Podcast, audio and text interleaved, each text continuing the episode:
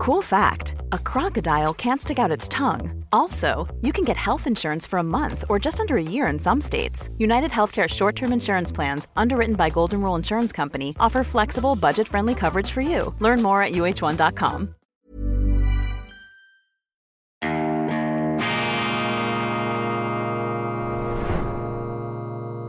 Diese Ausgabe von Weltwoche Daily wird Ihnen präsentiert von Kibun dem Schweizer Pionier für gesundes Gehen und Stehen.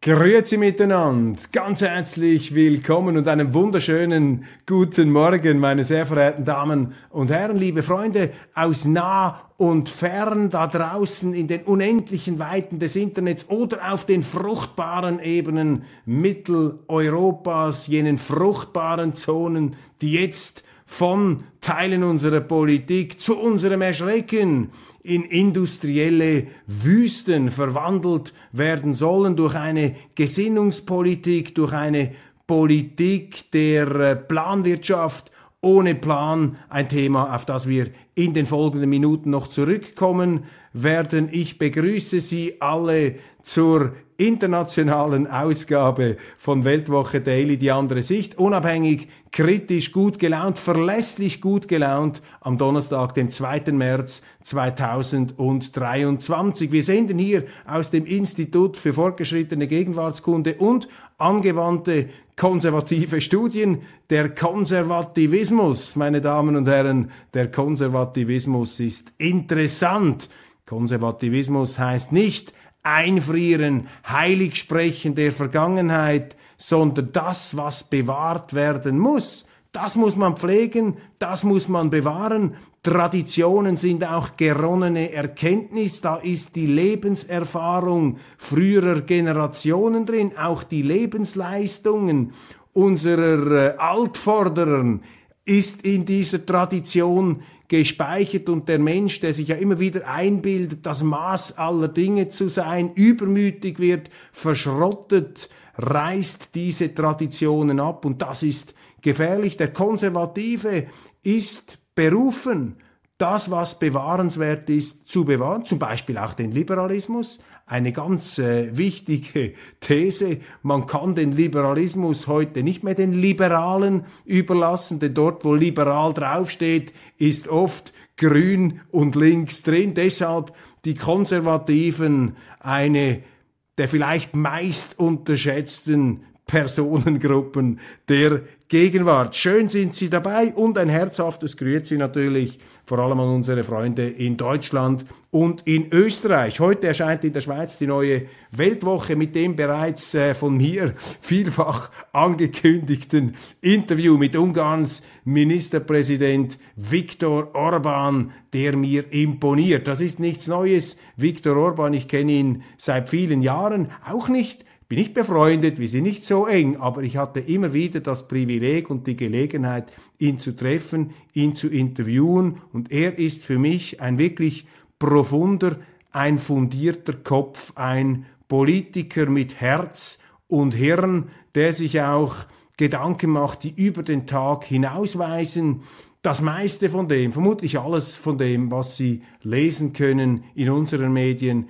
ist falsch, das wird ihm nicht gerecht, das sind Projektionen, das sind Zwangsvorstellungen von Journalisten, äh, denen es einfach nicht passt, dass Viktor Orban eine andere Philosophie vertritt und auch erfolgreich vertritt als die Medien. Das allerdings äh, sollte uns nicht weiter äh, beirren, zeigt Ihnen einfach, man muss es wissen, dass in den Medien über ihn meines Erachtens nicht adäquat, nicht angemessen geschrieben wird. Wir sprechen über den Krieg, wir sprechen über den Frieden, wir sprechen auch über Gott, über die Bedeutung der Theologie und der Religion in der Politik. Und der entscheidende Befund jetzt vielleicht auch für Sie als äh, deutsche, als österreichische, als europäische, weltweite Zuschauer, der wichtige Punkt besteht vielleicht darin, ich habe ihn gefragt, was ist für Sie die entscheidende Beobachtung in diesem Ukraine-Krieg? Und Orban sagt mir, die Auflösung Europas. Noch vor neun Jahren, als das ganze Debakel seinen Anfang nahm, äh, nach den äh, vom Westen orchestrierten Aufständen auf dem Maidan, dann die Abspaltung der Krim, die Russen, die das Sevastopol, ihren Truppenstützpunkt, äh, behauptet haben, eine Art Annexion und Sezession. Das ist ja in der Krim passiert, dann auch in der Donbass-Region haben sich ja die eher Russland zuneigenden, ursprünglich russischsprachigen und Russ Russland sehr nahestehenden Bevölkerungsgruppen auch äh, von Kiew entfernt. Ähm, da ist ähm, im Gefolge von all diesen ähm, ähm, Verwirrungen noch Europa ein Faktor gewesen. Orban erzählt, wie äh, in den äh, früheren Sitzungen eben die Europäer gesagt haben, wir schaffen Ordnung hier an unseren Außengrenzen, die Amerikaner sollen sich fernhalten, heute sei Europa kein Faktor mehr, es sind die amerikanischen Interessen, die in Europa dominieren. Sie erinnern sich, vor einigen Monaten hatte ich ein Interview mit Günter Verheugen, er hat äh, das provokative Wort eines Vasallenstaats, einer Vasallenzone ähm, in die Runde geworfen mit ähnlichen Intuitionen, mit ähnlichen Eindrücken wie Viktor Orban. Wir haben uns dann unterhalten, was ist der Grund für diese Selbstauflösung Europas? Warum ist Europa kein Faktor mehr? Und die These, zu der wir kommen, lautet, die EU ist die Krankheit, die Europa schwächt. Die EU ist ein, eine Matrix, ein Energieabzapfungsmechanismus, der die Nationalstaaten schwächt und nichts Funktionierendes an ihre Stelle setzt. Das ist ein zentraler Punkt in diesem Interview, aber es gibt noch viele andere und ich lade Sie ein, ich fordere Sie auf, dieses Interview zu lesen.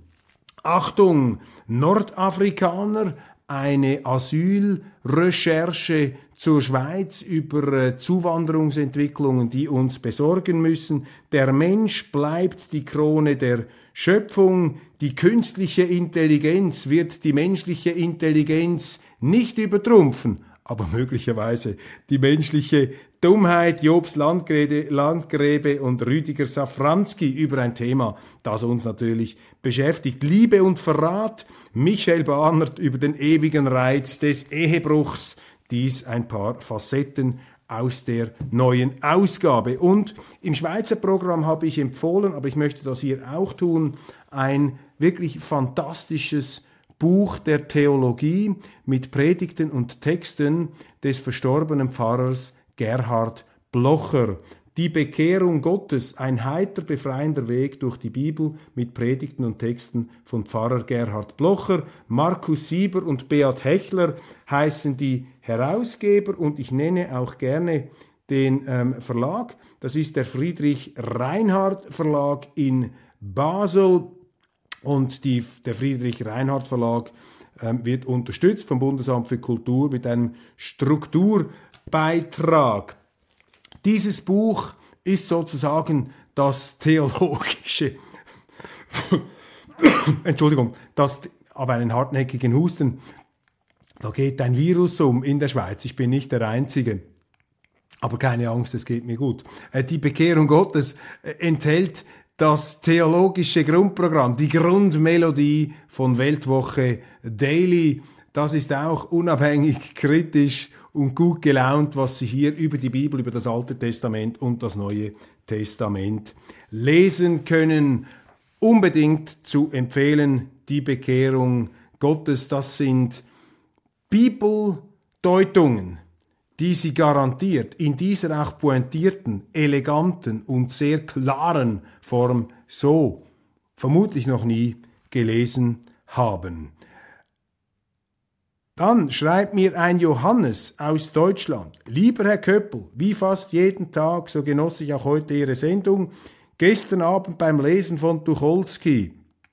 Der Pont de l'Alma fliegt in die Luft, schloss er mit dem Satz, Text von 1928, Ereignisse haben manchmal Unrecht, die Zeitung hat es nie. Zitat Ende. Ereignisse haben manchmal Unrecht, die Zeitung hat es nie. Damit ist die derzeitige deutsche Mainstream-Publizistik wohl ganz gut beschrieben. Danke für Ihre täglichen Info- und Optimismusgabe. Zusätzlich zum Morgenkaffee und weiterhin alles Gute und viel Kraft. Ihr Johannes, ganz, ganz herzlichen Dank, lieber Johannes. Und dieses Tucholsky-Zitat machen wir uns gerne zu eigen. Ungarn fordert eine UNO-Untersuchung ähm, der skandalösen Attacke auf die Nord Stream Pipelines. Der ungarische Außenminister Peter Siharto hat auf der Grundlage der Recherchen von Seymour Hersh nun die Forderung aufgestellt, die UNO müsse endlich diese Nord Stream Terrorattacken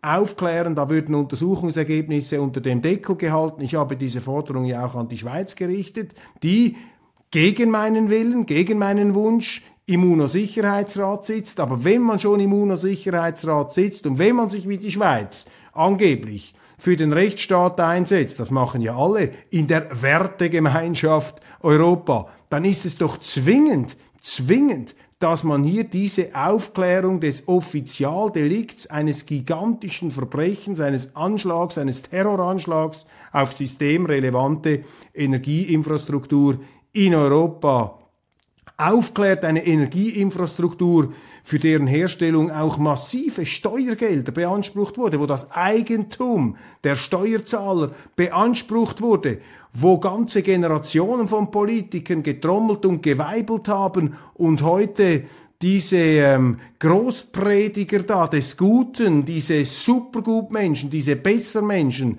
die sich da in der Europäischen Union aufspreizen und aufspielen, wo sind sie heute? Sie führen das Wort Rechtsstaat im Munde, aber sie sind nicht bereit, den Rechtsstaat durchzusetzen. Und wenn solche Verbrechen nicht mehr aufgeklärt werden, ja, dann muss man sich nicht fragen, warum sich immer mehr Leute von der offiziellen Politik verabschieden, wenn sie das Gefühl haben, dass sie für dumm verkauft werden und wenn sie sich dann in sogenannte Verschwörungstheorien flüchten, weil es tatsächlich zum Teil sehr schwer fällt, sich äh, zu erklären, wie es eigentlich möglich ist, dass eine Parksünde, ein 20-minütiges Überziehen einer Parkzeit mitleidloser verfolgt wird als ein Terroranschlag auf eine milliardenschwere Erdgas Pipeline. Ungarn hier wieder ein Vorreiter, der Prügelknabe Ungarn. Ungarn, dieses angebliche, dieser Schurkenstaat, der von der EU immer wieder gemaßregelt wird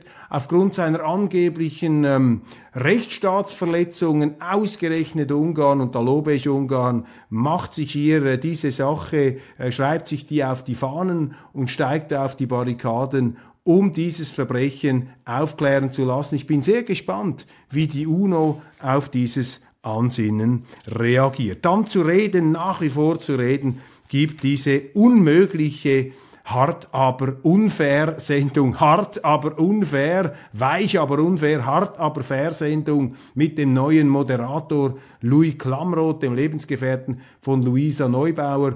Äh, Cherche la femme, ganz wichtig, der Einfluss der Frau auf den Mann ungleich größer als umgekehrt der Einfluss des Mannes auf die Frau. Und da merkt man einfach, dass mehr oder weniger äh, die Klimajugend, die Woke-Jugend jetzt auch Regie führt bei Hart aber fair. Wie man diese Sarah Wagenknecht dort angegangen hat, das ist ein Skandal. Das ist auch vorab gesprochen. Man hat das gemerkt, ich habe die Sendung jetzt auch noch einmal analysiert, man hat gemerkt, wie dieser Klammrot mit anderen Gästen zusammen sich abgesprochen haben muss. Denn bei dieser ganzen Frage, an der man jetzt Frau äh, Wagenknecht aufhängen will, wegen ähm, Kriegsgräueln und Vergewaltigungen, ähm, da hat eine Art ähm, Schachspieldramaturgie eingesetzt mit dem äh, triumphalistischen ähm, Finale des Moderators, der dann auch noch sich als äh, oberster Wahrheitsschiedsrichter in Szene und in Pose werfen konnte. Es reichte ja nicht, dass man etwa fünf ähm, Gleichgesinnte gegen Frau Wagenknecht stellte. Nein, auch der Moderator musste noch als Großinquisitor dann auftrumpfen. Das müssen Sie sich einfach nochmal anschauen in der Mediathek, wie hier die Frau Wagenknecht im Doppelpassspiel zwischen, das ist mein Eindruck, ich habe auch keine Belege dafür, aber als alter Talkshow-Profi ähm, scheint man hier ein gewisses Sensorium entwickelt zu haben, wie die sich da die Bälle zuspielen, um Wagenknecht ähm, da in eine, in eine Fake News Anschwärzungssituation zu bringen, um sie moralisch ähm, anzuprangern. Also wirklich mit Schauprozesstechniken Das ist bemerkenswert, das ist ein Alarmzeichen und das zeigt Ihnen einfach, dass diese öffentlich-rechtlichen Sendeanstalten ihren Auftrag missbrauchen, dass hier nicht mehr die Bereitschaft da ist, wirklich ein ehrliches Bild der Meinungsvielfalt in Deutschland zu geben, sondern dass es darum geht, eine Gesinnung durchzupeitschen, durchzudrücken und die ähm, Sendungen zu verwenden, um Andersdenkende unmöglich zu machen, um sie durch Fake News, Verdrehungen ähm, moralisch anzuprangern und moralisch anzuschwärzen, zu erledigen, zu canceln, ähm, Dinge nach vorne zu bringen, die man sich vorher ausgedacht hat. Was ist der Kern der Sache? Frau Wagenknecht hat etwas gesagt, was völlig richtig ist, was unbestritten ist. Sie hat gesagt, in einem Krieg gibt es auf beiden Seiten Gräueltaten. Das bestätigen alle, die diesen Krieg nicht nur aus dem Fernseher und aus den Mainstream-Medien kennen. Das bestätigt das IQRK, das bestätigt die UNO. Es ist die Frage, auf die sie sich kapriziert haben mit den Vergewaltigungen. Wer vergewaltigt da wen? Ich sage, das erste Opfer des Krieges ist immer die Wahrheit. Unsere Medien verlautbaren die Propaganda der Ukraine völlig unkritisch und das, was die Russen sagen, das wird dann als Lüge gebrandmarkt, ohne jede Überprüfung. Also hier sind die Gerichtshöfe bereits zu einem Urteil gekommen, bereits bevor ein Verfahren stattgefunden hat. Also die eine Propaganda, die wird zur Wahrheit erklärt und das andere wird zur Lüge erklärt. Ich bin da einfach sehr, sehr vorsichtig. Vor allem auch bei Gräueltaten muss man einfach aufpassen, dass da nicht irgendwelche Gerüchte äh, verbreitet werden, die falsch sind. Aber ich kann das auch nicht ähm, letztlich beurteilen oder abstreiten. Ich sage nur, nach meinen Informationen stimmt das, was Frau Wagenknecht sagt. Es gibt Gräueltaten auf beiden Seiten. Jetzt haben sie versucht, sie auf diesen Vergewaltigungen ähm, festzunageln und eben der Moderator völlig aus der Rolle gefallen hier im Verbund mit allen anderen. Es ist also fürchterlich, ein, ein übles Schauspiel und das ärgert auch sehr viele Leute. Ich bekomme Telefonanrufe, die... Ähm, die, die ihr Entsetzen mir einfach kundtun. Die Leute sind richtig zum Teil fast verzweifelt, aber auch verärgert und sagen, das geht nicht, dafür will ich kein Geld bezahlen. Und äh, auf YouTube habe ich eine Zuschrift bekommen von einem Klaus. Apropos Journalismus, wir haben heute im Journalismus eine Einheitlichkeit der Nachrichtengebung und Kommentierung, die nicht weit von den Gepflogenheiten diktatorischer Regime entfernt ist. Ja, und eine Wahrheitsallüre, eine Wahrheitsapostelallüre, eine Pravda-Allüre in unseren Medien, die an sich für sich genommen natürlich das Gegenteil ist von dem, was Journalismus leisten sollte. Auch da ähm, eine Zuschrift, die mich erreicht hat, äh, ebenfalls eine ein Michael aus Oerlinghausen, ein Michael, der sich da fürchterlich aufgeregt hat über diese Sendung, auch über die Berichterstattung zu den Friedenskundgebungen in Berlin. Und er sagt, Frieden ist doch unterstützenswert. Man muss sich doch für Frieden einsetzen. Wo sind wir denn eigentlich, wenn wir für den Krieg trommeln? Und er hat völlig recht. Und jetzt äh, erwähnt er da einen Artikel aus der Welt. Die mediale Aufregung war groß, aber den Vogel abgeschossen hat meiner Ansicht nach, und deshalb schreibe ich Ihnen, Clemens Vergin in der Welt, was mir natürlich leid tut, ich war mal Chefredaktor der Welt, mit der Überschrift Putin will nicht verhandeln, das müssen jetzt auch deutsche Lumpenpazifisten kapieren. Zitat Ende. Putin will nicht verhandeln, das müssen jetzt auch deutsche Lumpenpazifisten kapieren. Ähm, Zitat Ende. Das Lumpen wurde später gestrichen, aber ich habe das mal fotografiert. Im ganzen Leben hat man mich noch nie einen Lumpen genannt. Das nehme ich persönlich. Vor allem aber frage ich mich, wie soll das weitergehen? Und gibt es überhaupt noch einen Anstand in den Medien? Das fragt Michael. Und diese Frage ist mehr als berechtigt. Dann habe ich einen Artikel entdeckt, sehr interessant, von einem Robert Freeman in den Consortium News. Das ist ein amerikanisches Portal, das auch immer wieder die andere Sicht bringt, etwas die offiziellen Narrative in Frage stellt. Und der bringt da eine sehr eindrückliche Schilderung dass die amerikanische Strategie gegenüber Russland in der Ukraine nach Strich und Faden gescheitert ist. Und er vergleicht das mit der Kriegspropaganda während des Vietnamkriegs, als man ja den Amerikanern ähm, täglich ähm, die größten Sieges- und Jubelmeldungen vorgegaukelt hat bis 1968, als es zu dieser berühmten Tet-Offensive gekommen ist, wo plötzlich in den angeblich längst kontrollierten Gebieten die Hölle los war und dann ein berühmter amerikanischer Fernsehmoderator Walter Cronkite gesagt hat, ich glaubte und ich glaubte, we were winning this damn thing. Also ich glaubte, wir würden diese verdammte Sache gewinnen und das war der Moment, wo die Luft draußen war und wo sich äh, die äh, amerikanische Öffentlichkeit dann kritisch gegen den Vietnamkrieg ähm, gestellt hat. Und Freeman äh, versucht hier darzulegen, dass eben auch die amerikanische Position, die westliche Position in diesem Ukraine-Krieg ähm, propagandistisch überhöht wird, falsch dargestellt wird, Fake News abgesondert werden. Er zeigt auf, aus seiner Sicht, dass die Russen im Grunde von Beginn an hier ähm, auf der militärischen Erfolgsentwicklung ähm, seien, was natürlich nicht erstaunt aufgrund ihrer ganzen materiellen Überlegenheit und dass diese ähm, Siegeszuversicht, die auf westlicher Seite verbreitet wird, auch mit der Absicht, immer noch mehr Mo Ressourcen mobil zu machen für diesen Krieg, dass das eben wie damals im Vietnamkrieg eine fürchterliche Irreführung des Publikums bedeute hier also Robert Friedman sehr interessant die andere Sicht, die man sich äh, nur schon deshalb zu Gemüte führen muss, um etwas eine Ausbalancierung zu bekommen gegenüber dem, was wir bei uns lesen können. Feministische Außenpolitik, ein Leitlinienkatalog von Annalena Baerbock, das ist ja auch eine Priorität der Ampelregierung, feministische Außenpolitik. Da habe ich mich eigentlich habe ich mich gefragt, ja, was heißt jetzt feministische Außenpolitik? Heißt das eine Außenpolitik, bei der die Interessen der Männer, also 50 Prozent der deutschen Bevölkerung, nicht mehr äh, berücksichtigt werden? Und ist die Verengung einer Außenpolitik auf den Feminismus überhaupt ähm, verfassungskonform in einer Bundesrepublik? Denn eine Außenpolitik sollte doch nicht einem ideologischen Ziel einer Partei dienen, sondern die Außenpolitik hat den Interessen eines Landes zu dienen.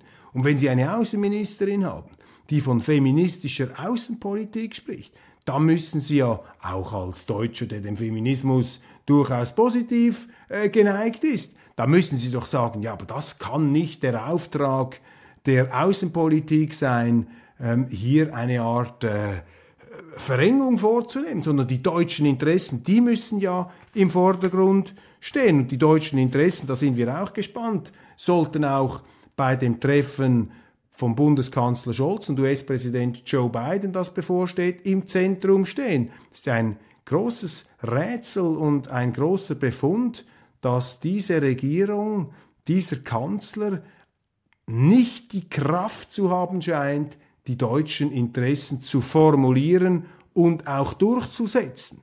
Mit der äh, chameleonhaften Anpassungsfähigkeit eines gut geschulten Verwaltungsbeamten und auch gesegnet mit einem selektiv sich erinnernden Gedächtnis. Wir erinnern uns an die ganze Wirecard-Affäre, tritt dieser Olaf Scholz für mich wie ein Politiker auf, der an sich intelligent genug ist, um die Problematik seines Wirkens zu durchschauen, der aber nicht die Kraft oder nicht den Willen hat oder beides nicht hat, entsprechend zu handeln. Und das ist für mich auch ein ganz entscheidender Befund in diesem Krieg.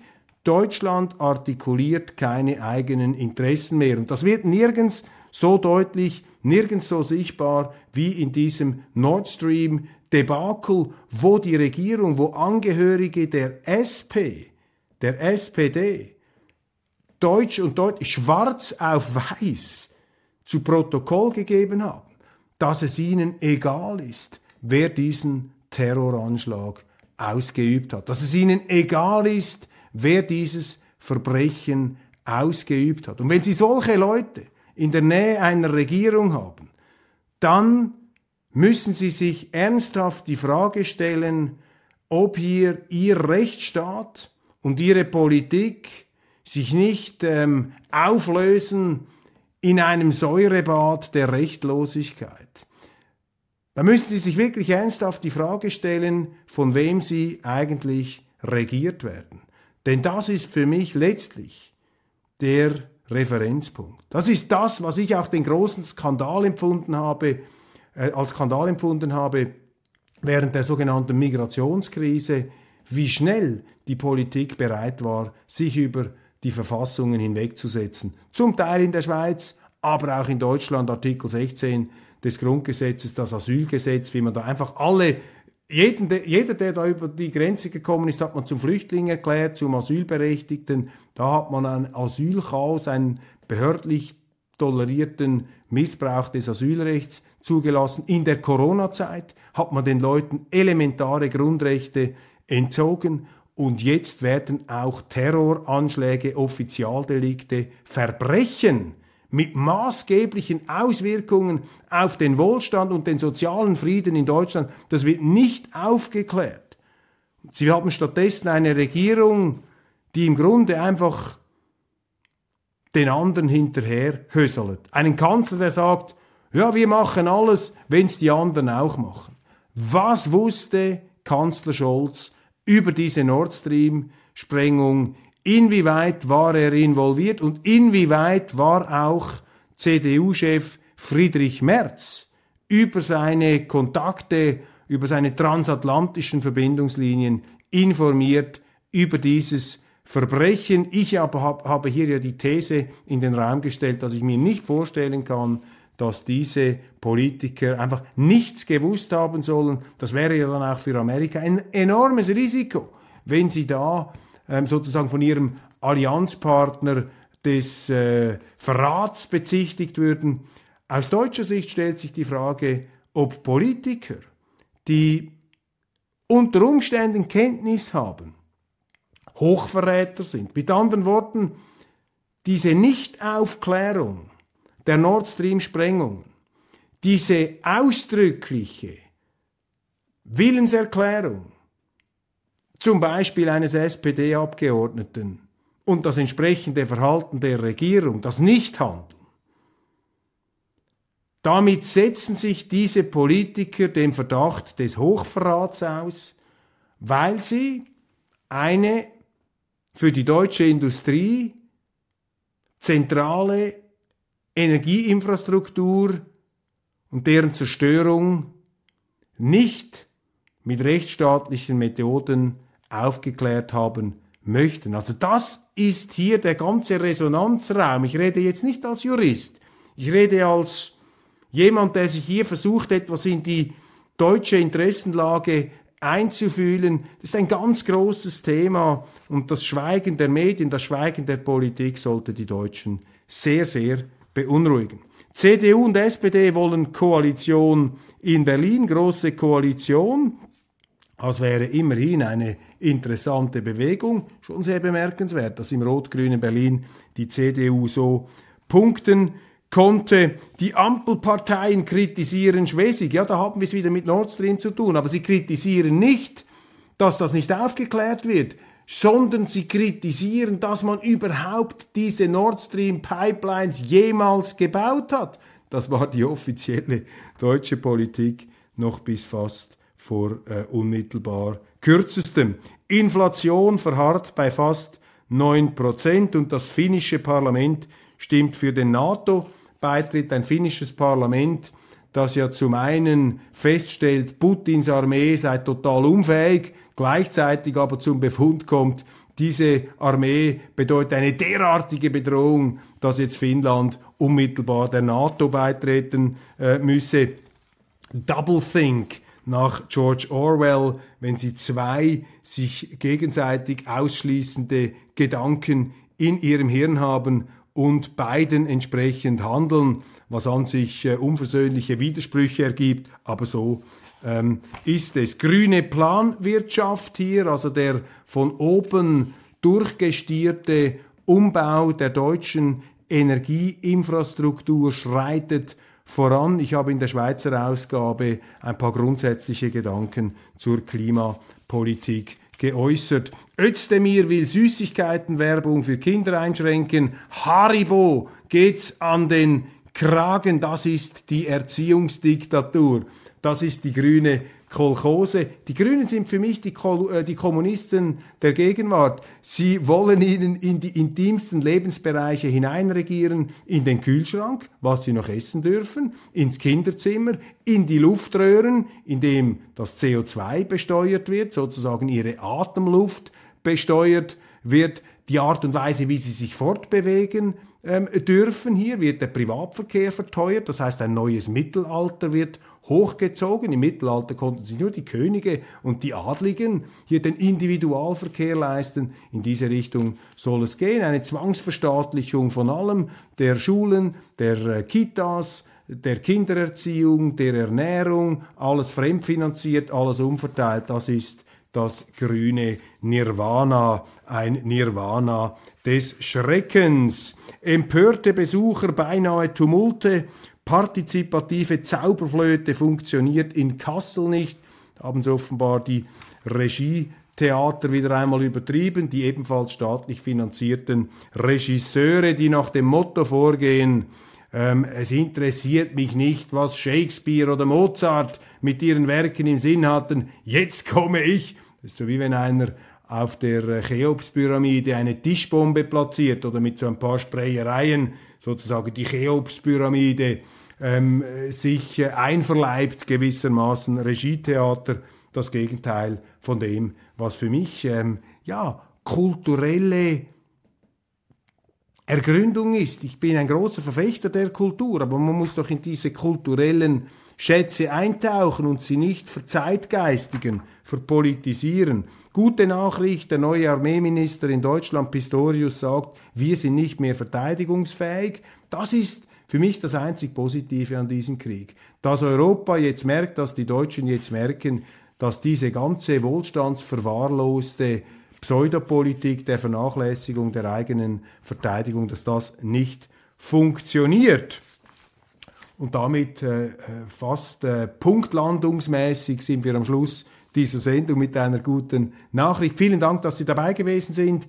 Ich äh, freue mich schon auf morgen und dann geht's ja in Richtung Wochenende. Die Zeit schreitet voran, unabhängig, kritisch, gut gelaunt. Bleiben wir für Sie da hier im Institut für fortgeschrittene Gegenwartskunde und angewandte konservative Studien. Machen Sie es gut und einen wunderbaren, beschwingten Tag.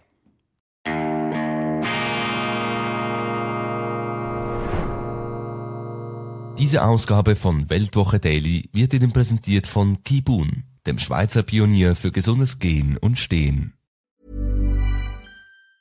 Tired of ads barging into your favorite news podcasts? Good news. Ad-free listening is available on Amazon Music. For all the music plus top podcasts included with your Prime membership. Stay up to date on everything newsworthy by downloading the Amazon Music app for free or go to amazon.com That's amazon.com slash news ad free to catch up on the latest episodes without the ads.